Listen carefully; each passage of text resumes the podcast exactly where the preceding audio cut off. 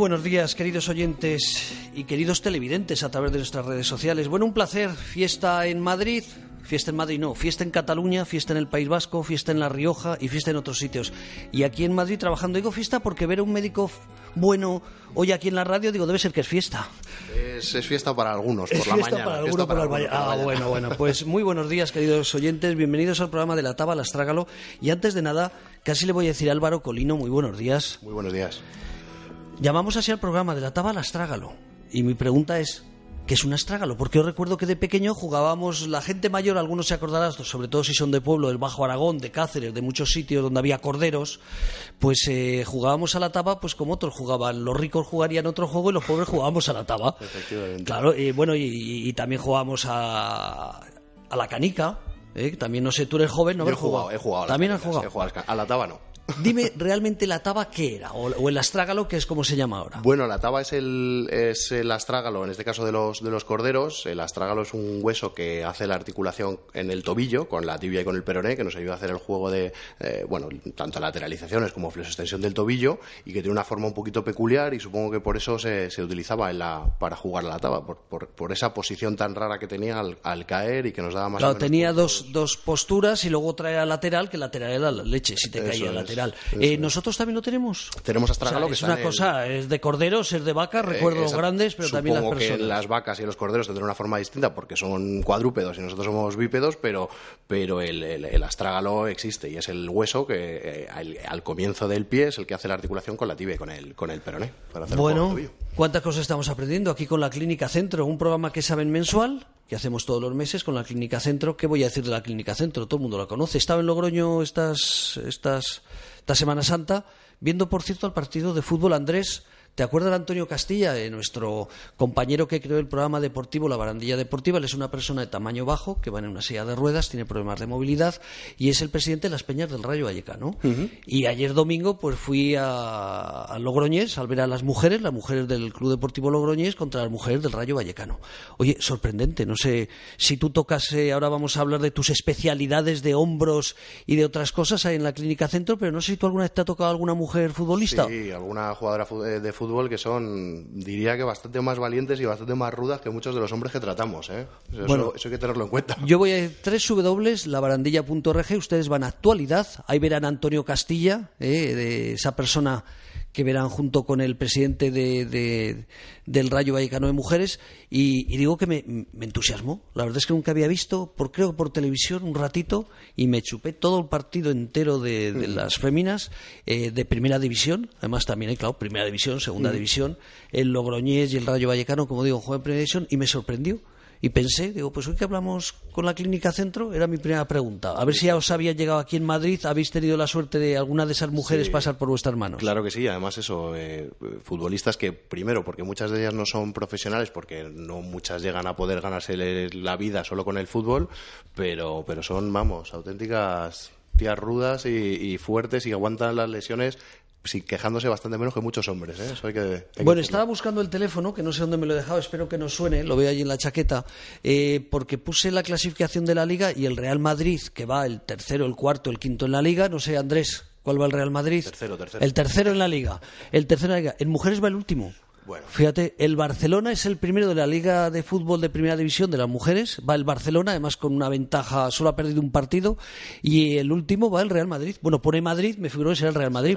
No sé si el Real Madrid tiene su división femenina, pero puede ser que sea. eh. Pues fíjate, me, llamó la atención. Las atléticas por ahí van, las segundas, terceras por ahí van. Sí, sí. O sea, que te ha tocado alguna de las atléticas, te ha tocado por pasar por tus manos o las de algún por, compañero. por ahí pasan bastantes de las futbolistas, sí.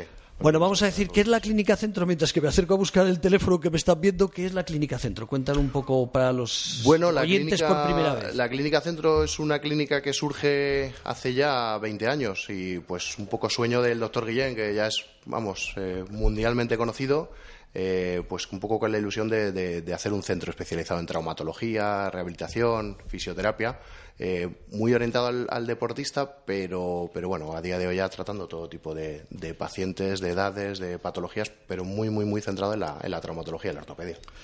Bueno, yo, queridos oyentes, no hacemos publicidad, nunca de la Clínica Centro, simplemente lo hacemos porque son unos grandes especialistas. Yo me he sacado un seguro médico eh, privado para cuando me tenga que operar algo ir a la clínica centro. He, buscado, me he sacado el seguro, he dicho, oye, quiero un seguro, pero cuando me tenga que operar de algo que pueda ir a la clínica centro. No digo la marca porque, como decimos aquí, no tengo ningún inconveniente, pero, pero no lo decimos.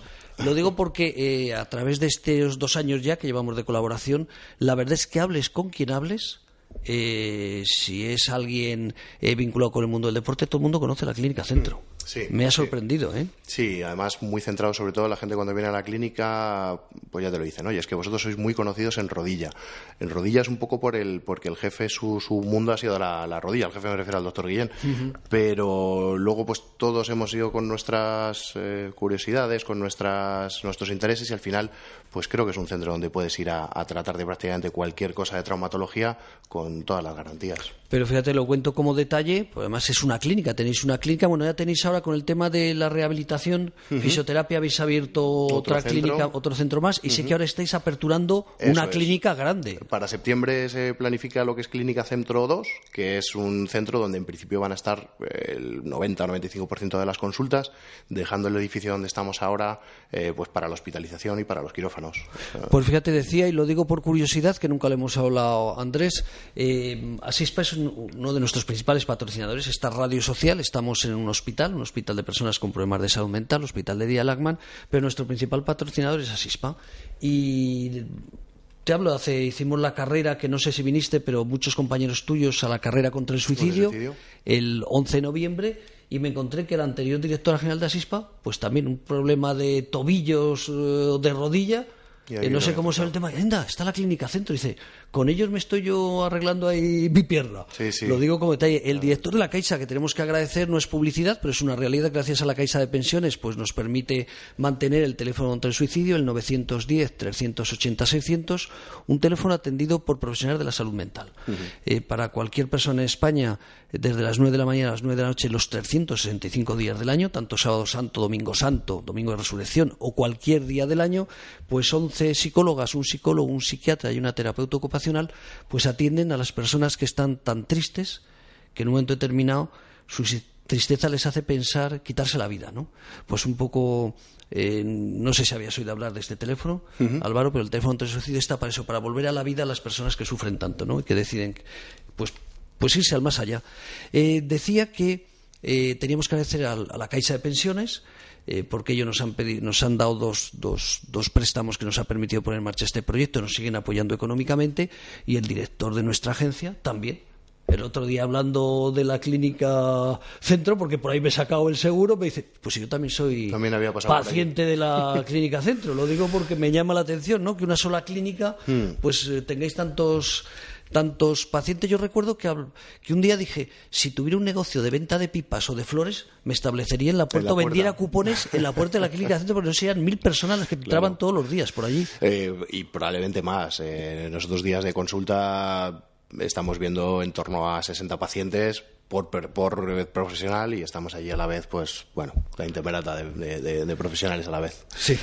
Eh, recuerdo que vino aquí el director vuestro, el de Recursos Humanos, y habló como de 400 nóminas que tenía ahí la clínica centro. Sí, puede ser. Incluso se vaya a ampliar ahora próximamente con el nuevo edificio. Bueno, vamos a hablar, Álvaro, de, lo importante. Digo de lo importante que, tratas tú. Tengo aquí hombro y rodilla. Cuéntame, ¿por qué te especializas? ¿De dónde vienes? Bueno, es Álvaro eh, Colino Castro, licenciado en Medicina y Cirugía por la Universidad Complutense en Madrid, especialista en traumatología y cirugía ortopédica. Eh, trabajaste en el hospital eh, Clínica San Carlos. Ahí hice yo la residencia, sí. La residencia, yo creo que la más importante en Madrid, junto con el Gregorio Marañón, para los de fuera de Madrid. Bueno, cuidado con los de La Paz, que si no se enfadan, la Paz pero, pero sí, son, están entre los grandes hospitales de Madrid, efectivamente. Eh, luego veo aquí también que eres miembro de, he visto aquí, te voy a preguntar el nombre porque es AO. Sí. Es eh, una asociación internacional. Es una asociación internacional para la osteosíntesis. Es una asociación de, origen suizo y, bueno, eso lleva muchísimos años. Son los que sientan un poco las bases de cómo se tratan las fracturas a día de hoy.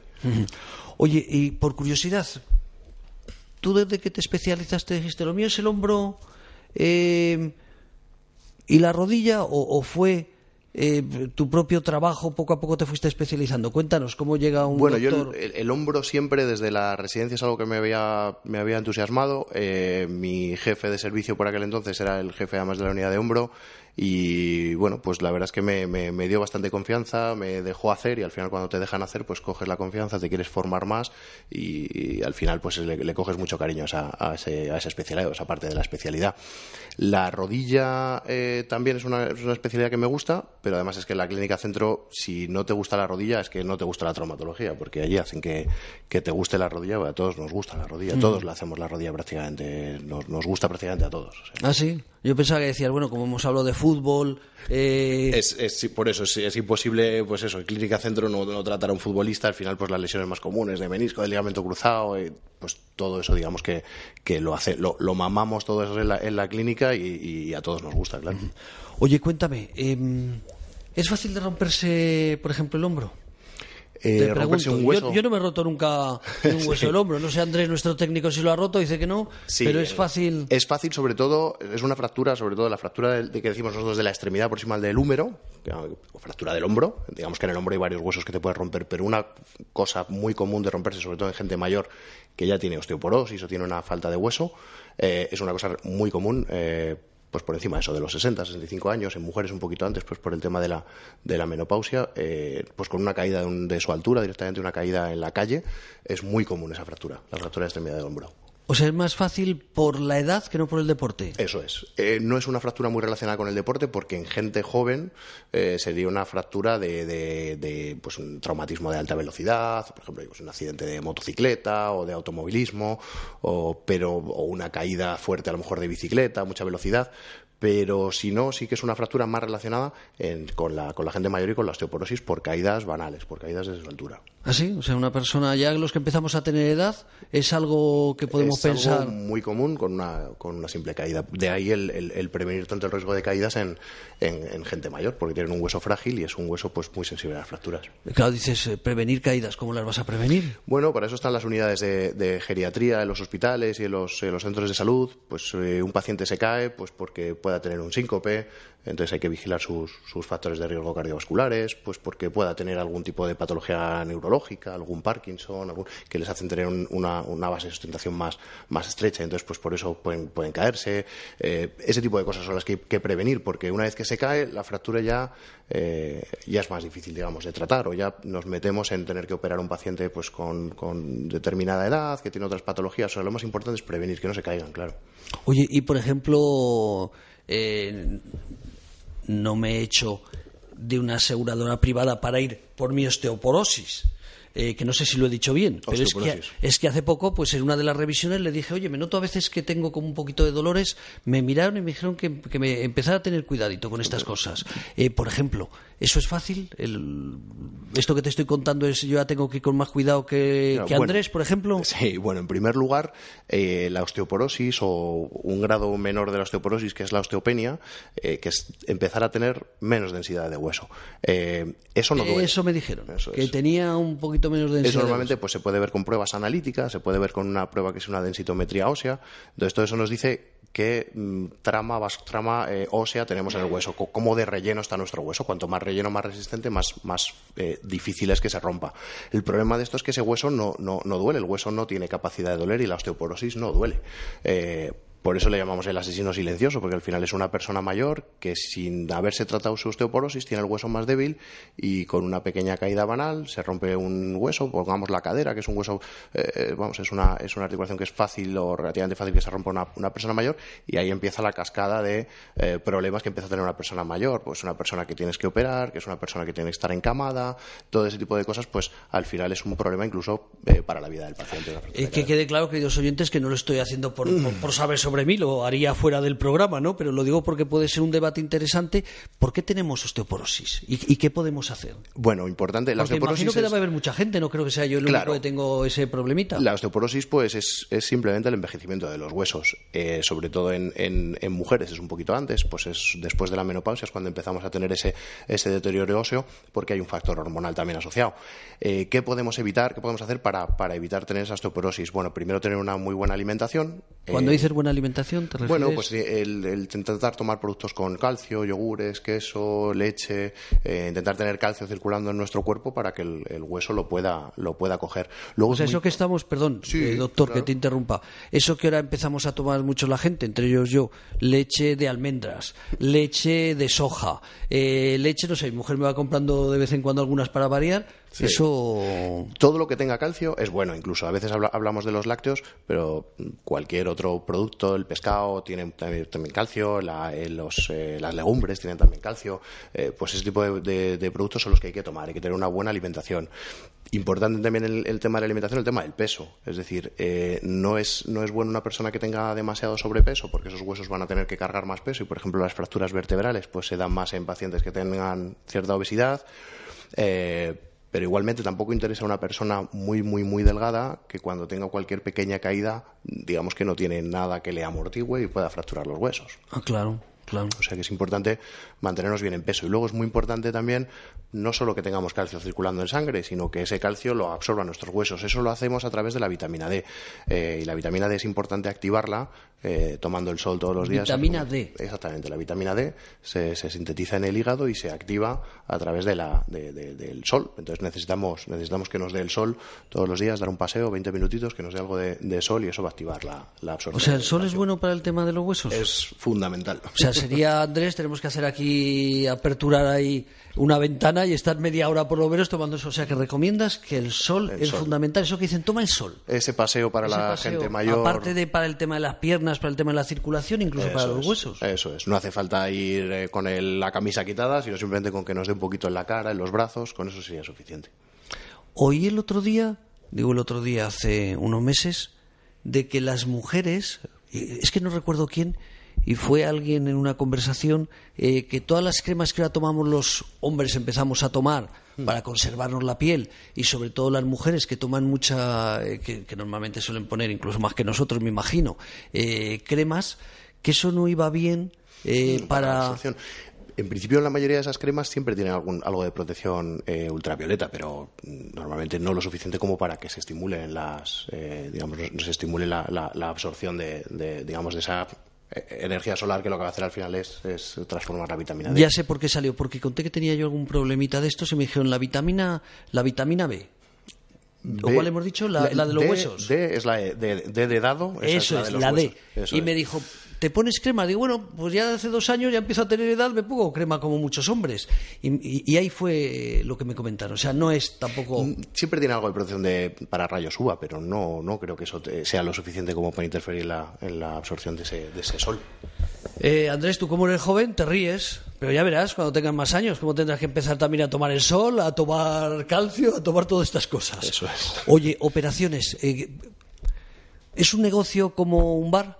Eh, la clínica centro, que cuando tienes una, igual que pide una cerveza, pues si quieres te, pide, te, pides dos, para ti y para el amigo. En este caso, eh, cuando alguien entra a una fractura que es fractura operar, cuéntanos un poco cómo funciona. Pues quiero creer que los profesionales que estamos en la clínica centro no es fractura operar. La verdad es que lo que nos gusta es que el paciente que venga eh, vaya contento por él sobre todo, pero sobre todo por nosotros. A nosotros no nos gusta que un paciente le hayamos tratado de forma quirúrgica o no, eh, vaya mal. Entonces, lo que hay que hacer es indicar muy bien al paciente que vamos a operar. Eh, hay fracturas que hay que operar y hay fracturas que no hay que operar. Eh, y, en la elección de eso es donde está pues parte del, éxito después. Entonces, quien se mete a operar todas las fracturas va a tener complicaciones que a lo mejor no hubiera tenido sin operarlas y al contrario, también se puede tener complicaciones por no operar una fractura. Pero si hay una rotura de un hueso, bueno, los huesos. Dame alguna pista para, para, que nos entendamos. Pues vamos a hablar, por ejemplo, de una fractura que hace 40 años prácticamente no se operaba ninguna y que ahora se tiende cada vez más a operar, como es la fractura de clavícula.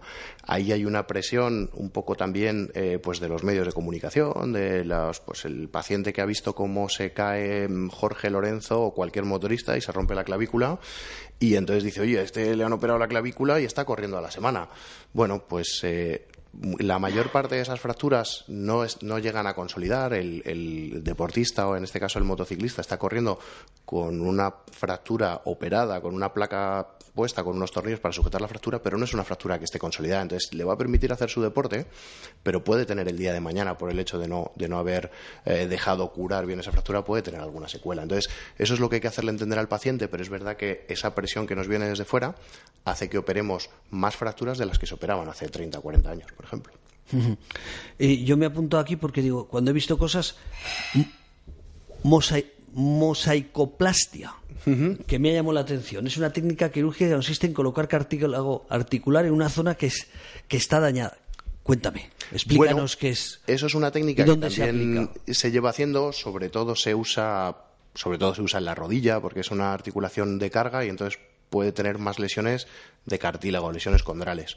Cuando hay unas lesiones de ese cartílago que se llevan en una zona un espesor de la totalidad del cartílago, es decir, expone el hueso, entonces lo que hacemos es sustituir esa parte donde falta el cartílago por otra parte, otra parte de la rodilla que no sea de carga, de las que cogemos un cilindro o un mosaico, porque por eso se llama mosaicoplastia, lo hacemos como si fuera un pequeño mosaico con cilindros más grandes y más eh, pequeños que van tapizando, van llenando esa zona de, defecto. Eh, por eso se llama mosaicoplastia. Es una técnica que, se, que es una técnica clásica, lleva ya muchos años haciéndose, está ya un poco superada, por lo menos en, en, la clínica está superada por el, por el injerto de condrocitos autólogos. ¿El que has dicho?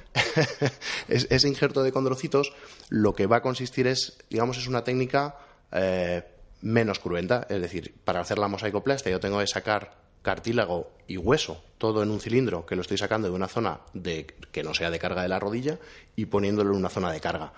Pero solo estoy sustituyendo ese cilindro. Todo lo que hay alrededor siempre es una zona que va a quedar de cicatriz, es una zona que no va a ser de cartílago normal.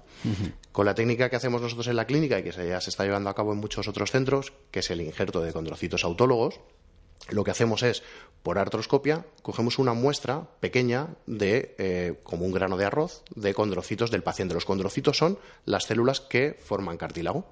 Nosotros no tenemos capacidad de regenerar esos cartílagos, pero sí podemos llevar ese, granito de arroz que hemos sacado en la artroscopia lo llevamos a, un centro, un, laboratorio que tenemos en la clínica y ellos lo que van a hacer es multiplicar esas células. Esas células luego las vamos a montar sobre una matriz, una matriz de colágeno, y esa matriz la vamos a eh, instaurar o la vamos a tapizar perfectamente en todo el defecto que tenía de cartílago.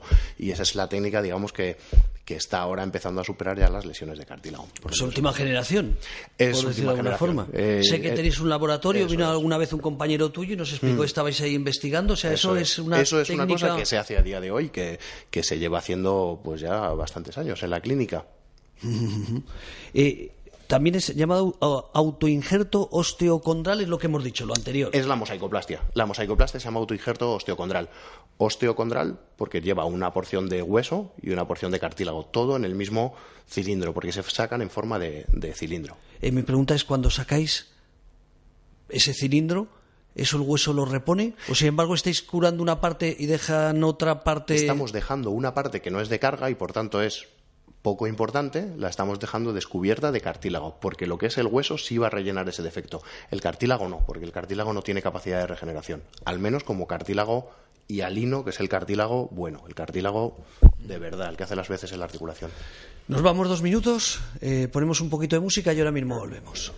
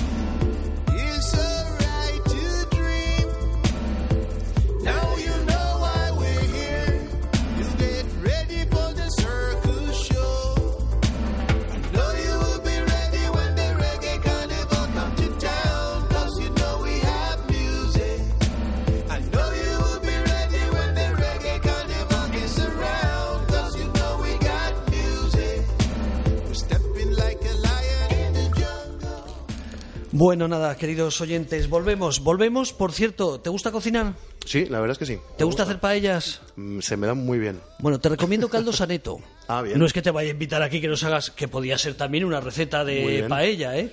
Pero yo te recomiendo caldo saneto. Eh, son más caros que los del Carrefour, la línea blanca de Carrefour, de día, de cualquier línea de estas blancas, pero indiscutiblemente tiene una ventaja, que son buenísimos. Los he usado, los he usado. Aquí cocinamos mucho, aquí en el propio hospital, y sobre todo algunos días, el miércoles, que no te voy a invitar, porque seguramente estarás trabajando, viene Romay. Romay es el jugador de baloncesto, el de, él es jugador de baloncesto. Pues tenemos un equipo aquí en el Hospital de Día Lagman y la Asociación La Barandilla, tenemos en la Liga de Salud Mental de la Comunidad de Madrid, tenemos un equipo de baloncesto, y viene Romay, no sé si a enseñarnos o a reírse con nosotros o a qué viene. Y vamos a hacer un, un cocidito y vamos a utilizar los caldos aneto.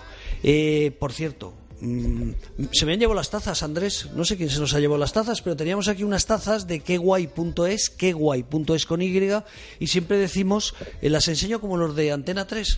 Eh, no tenemos nada que ver con Antena 3, con el Pablo Motor, y mucho menos, pero el farda de tazas y nosotros también fardar. Entonces, queguay.es. Agendas. Ya sé que todo el mundo utiliza, ahora lo llevamos en el teléfono, en la tablet, pero si no le gustan las antiguas agendas, proyecta tus sueños cada día, una agenda chula de verdad. Bueno, pues en queguay.es, que también es uno de nuestros patrocinadores, pues también claro, tenemos que agradecer a las empresas que apoyan una radio social como esta. No lo he dicho antes, soy José Manuel Dolader, pero como estoy en muchos programas, pues ya me conocen la mayoría de los oyentes. Oye, yo quería preguntarte una cosa que ocurrió el otro día. Nuestra presidenta, la presidenta de la Asociación La Barandilla, eh, ¿cómo estamos hablando de la Clínica Centro? Casi voy a decir a tus jefes que nos tenían que apoyar con más cosas, aparte de venir una vez cada mes vosotros, porque ella le operaron eh, con una prótesis, una prótesis de rodilla. Eh, tenía pues unos problemitas, entonces ella es joven, no voy a decir los años, 58, eh, pero le dijeron eres joven para operarte. Normalmente las prótesis de rodillas es con sesenta y tantos, setenta, pero ¿para qué vas a llevar un mal nivel de vida eh, con problemas en la rodilla? Y se operó. Ha estado pues cuatro o cinco meses. eh, los primeros meses, eh, claro, fastidiada, normal. Ahora fenomenal. Pero el otro día le preguntaron, tampoco recuerdo dónde, pero saliendo a relucir sobre su operación, que le dijeron, "Ah, has hecho bien de operarte en la clínica centro. Fíjate lo que te voy a decir, no sé si esto es bueno o es malo. Y te has hecho bien de operarte en la clínica centro porque a lo mejor te operas por la seguridad social y igual la prótesis que te ponen, te ponen una prótesis para personas mayores. Cosa que en la clínica centro seguro que te han puesto al ser privada una prótesis pues para una persona de 58 años. Cuéntame. Bueno, las ¿Eso prótesis... se- le dijeron una barbaridad o no? Le dijeron una barbaridad. ¿Ah, sí? Efectivamente, eh, las prótesis de rodilla, hay varios tipos de prótesis de rodilla y lo único que hay que hacer es poner la indicación según la edad que, que tiene el paciente. No hay prótesis para mayores y prótesis para gente joven. Eh, y de cualquier manera, la seguridad social, como en cualquier sitio privado, se ponen las prótesis que estén homologadas y, y se pone todo tipo de prótesis. Yo no sé si ella, al ser una paciente joven, eh, cuando solo tienes un deterioro de uno de los compartimentos de la rodilla, por así decir, eh, se puede sustituir parcialmente esa rodilla. Se puede poner una prótesis que se llama prótesis parcial. Eh, al poner esa prótesis parcial, las prótesis digamos que tienen una duración, porque el- con el tiempo, el uso, se van desgastando y se pueden ir aflojando. Si nosotros empezamos poniendo una prótesis parcial, que es un poco más pequeña que una prótesis No, esta es- esta, eh, fue es total, fue total. Entonces, si pasamos a una prótesis total, las prótesis totales son iguales. Hay muchas marcas comerciales, hay muchos diseños, pero al final el concepto es el mismo. Son aleaciones metálicas de cromo, cobalto, otros metales, titanio y demás.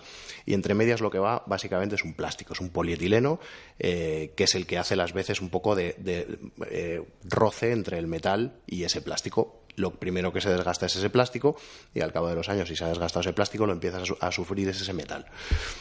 Si le ponen una prótesis con 58 años, lo ideal es que sea una prótesis que reseque o que quite cuanto menos hueso mejor. Porque el día de mañana, si tiene 58, pues pongamos que ya con 70 o 72, 73 años necesita hacer un recambio de prótesis. Le van a quitar esa prótesis primaria, prótesis total, y van a poner una prótesis que sea prótesis de revisión. Esa prótesis de revisión nos, obliga a quitar más hueso eh, y, al quitar más hueso, más hueso necesitamos eh, poner una serie de, de eh, artilugios dentro de la prótesis, que son unos vástagos que lo que nos van a dar es más estabilidad para la prótesis.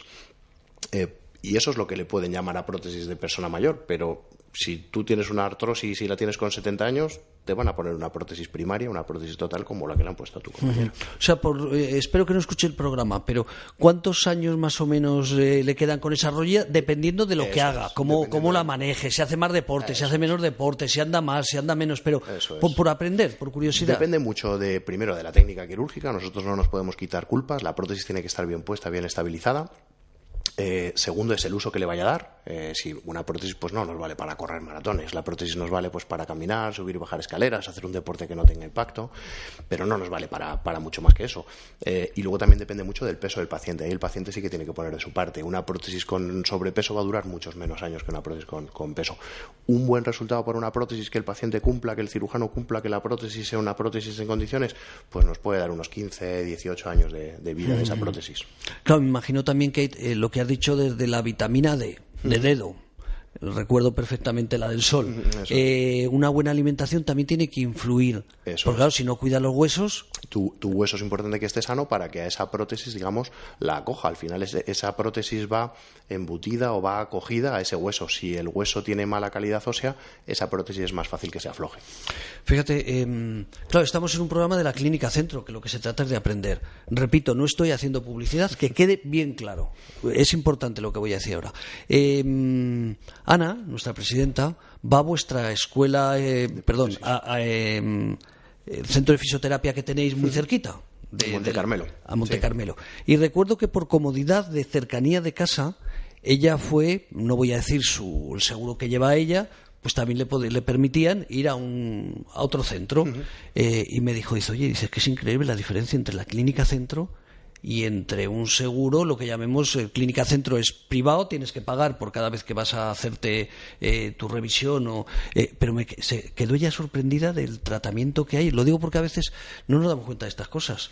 Eh, pero se quedó sorprendida de cómo tratáis a los pacientes en la propia clínica centro, a cómo luego le trataron a ella, que fue un día por curiosidad cerquita de casa y dice, ya no vuelvo. Claro.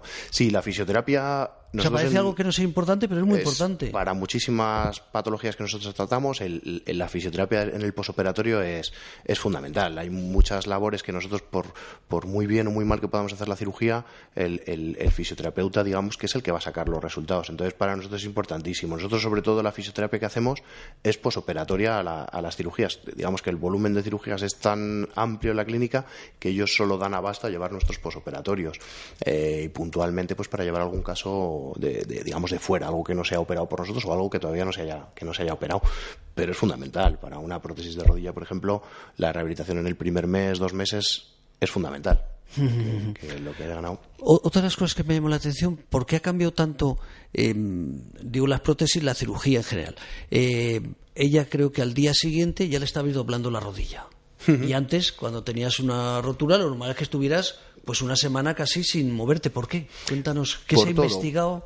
La- los materiales, pero también las técnicas quirúrgicas, el saber, digamos, cada vez preservar más eh, las digamos la, la musculatura, los tendones, los ligamentos del paciente, eso nos lo permiten pues nuevas técnicas, también lo, pues lo que las casas comerciales al final van investigando en nuevos en nuevos materiales, en nuevos diseños, pues eso a nosotros nos ayuda a tener que hacer menor incisión, dañar menos eh, al final la- las, las partes blandas del paciente y nos, per- nos permite una recuperación precoz.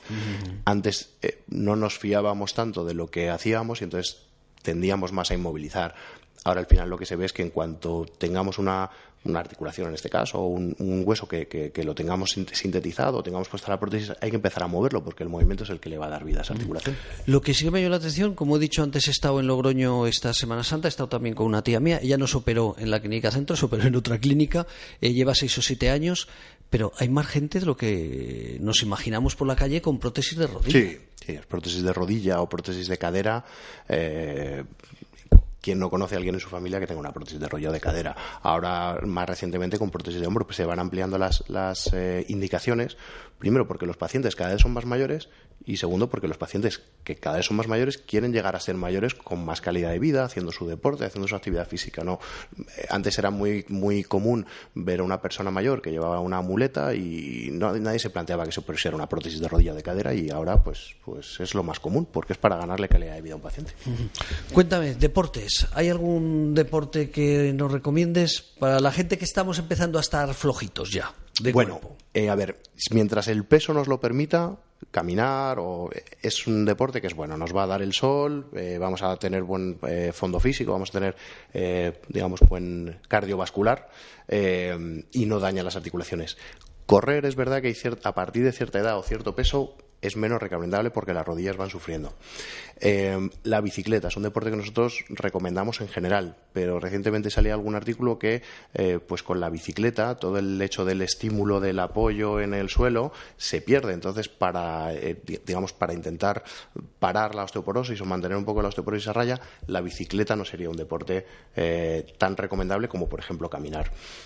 La natación es un deporte que, pues hecho con buena técnica y demás, es buen deporte porque no tenemos el, el apoyo en el suelo, no tenemos el estímulo, digamos, de, de la carga eh, y nos permite mover las articulaciones, pero hecho con una buena técnica, porque si no puede tener también eh, lesiones de, de, pues, de hombros. De, O sea, lo de andar y andar ligero es, es fenomenal. muy buen deporte, pero sobre todo eso, manteniéndonos en, en peso. Es importante porque al final nosotros cada paso que damos estamos multiplicando por cuatro nuestro peso en la, en la rodilla. Pues si es una rodilla que ya está deteriorada y demás, al final, aunque sea poco el impacto de caminar, pero ese impacto va deteriorándolo más. O sea que es importante estar en peso.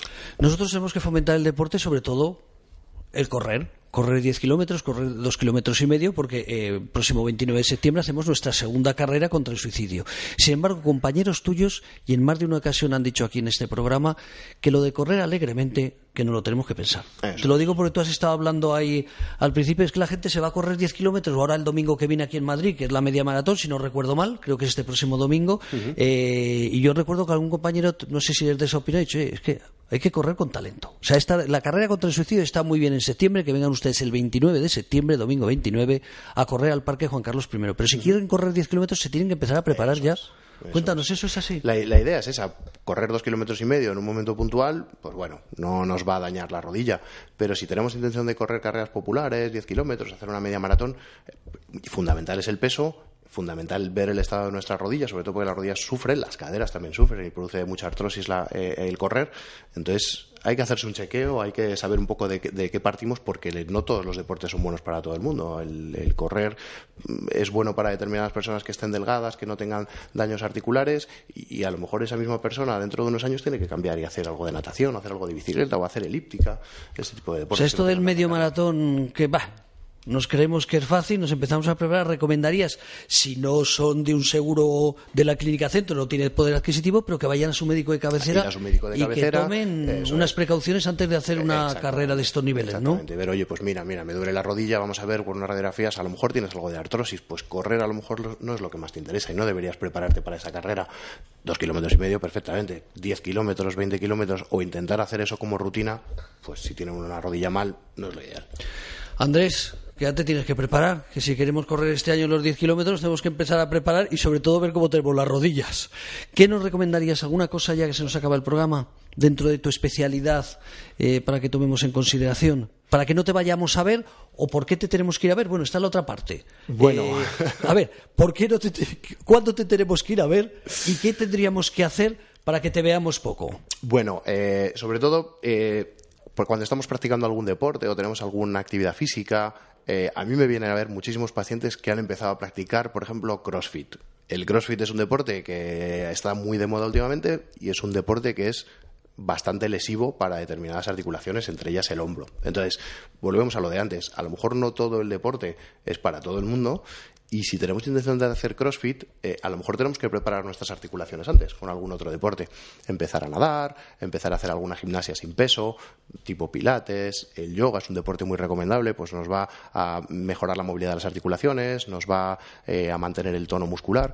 Pues eh, ese tipo de cosas hay que hacerlas antes de ponernos a hacer un deporte como el CrossFit. Y luego, cuando vengan los dolores articulares, no seguir entrenando, consultar y después ver de qué viene ese problema, porque hay muchas lesiones crónicas que se podían haber atajado eh, previamente si se hubiera consultado. Entonces, mm, parar, consultar eh, y no eh, se acaba el mundo por tener que cambiar de deporte o tener que cambiar de técnica de deporte. Cuando tienes dolor haciendo deporte, corriendo lo que sea, ¿No es eso significa es que ya te estás poniendo fuerte porque tienes dolor? Eh, no, hay dolores musculares que la mayoría de las veces pues serán agujetas, pequeñas roturas fibrilares, que también hay que parar y consultar, pero sobre todo si hay un dolor articular, si hay un dolor en una rodilla, en un tobillo, en una cadera, eh, por cierto, la cadera donde duele, la articulación de la cadera es la ingle, no duele en la parte de atrás de la espalda, no duele en el culete, que eso mucha señora mayor, señor mayor viene a la consulta y dice me duele la cadera y se toca en la columna lumbar, eso es la, eso es la columna lumbar y no la cadera.